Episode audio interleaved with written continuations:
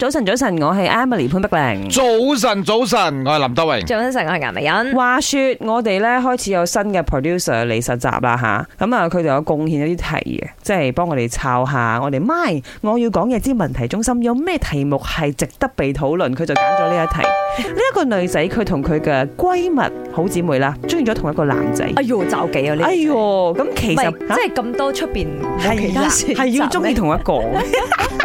咁啊，呢個女仔就堅持，其實係我先識呢個男仔嘅，同埋係我先中意佢嘅。但係我個好姊妹啊，識咗佢之後啊，橫對刀佢斷愛。又未到橫刀奪愛啦，佢都未一齊。啱啊問題係佢都對呢個男仔產生咗感情， 所以而家佢想點？好兩難。佢佢應要該讓俾佢姊妹咁啊？要考慮佢嘅感受，或者係要主動出擊，爭取自己中意嘅男仔呢。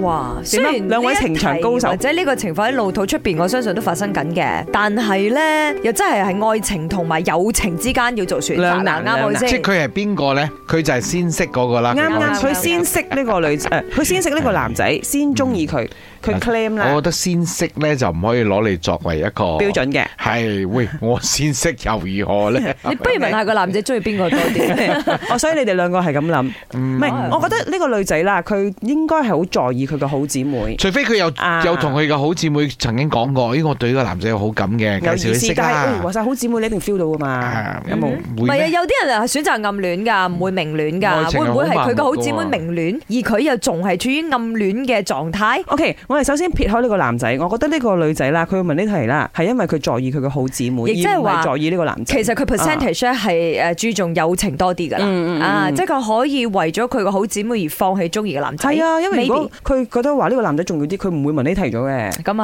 啊啊係，自己誒上陣先。係啊 啊，OK，我自己覺得就冇必要放棄嘅，嗯。大家一齊公咬平手競爭瓜啦。係咪咁啊 我就覺得如果你有個呢個疑問嘅話咧，你唔夠中意呢個男仔，嗯你洋菜。哦，咪我要講嘢，如果係我嘅話，會同啊嗰個朋友講，我都好中意呢個男仔。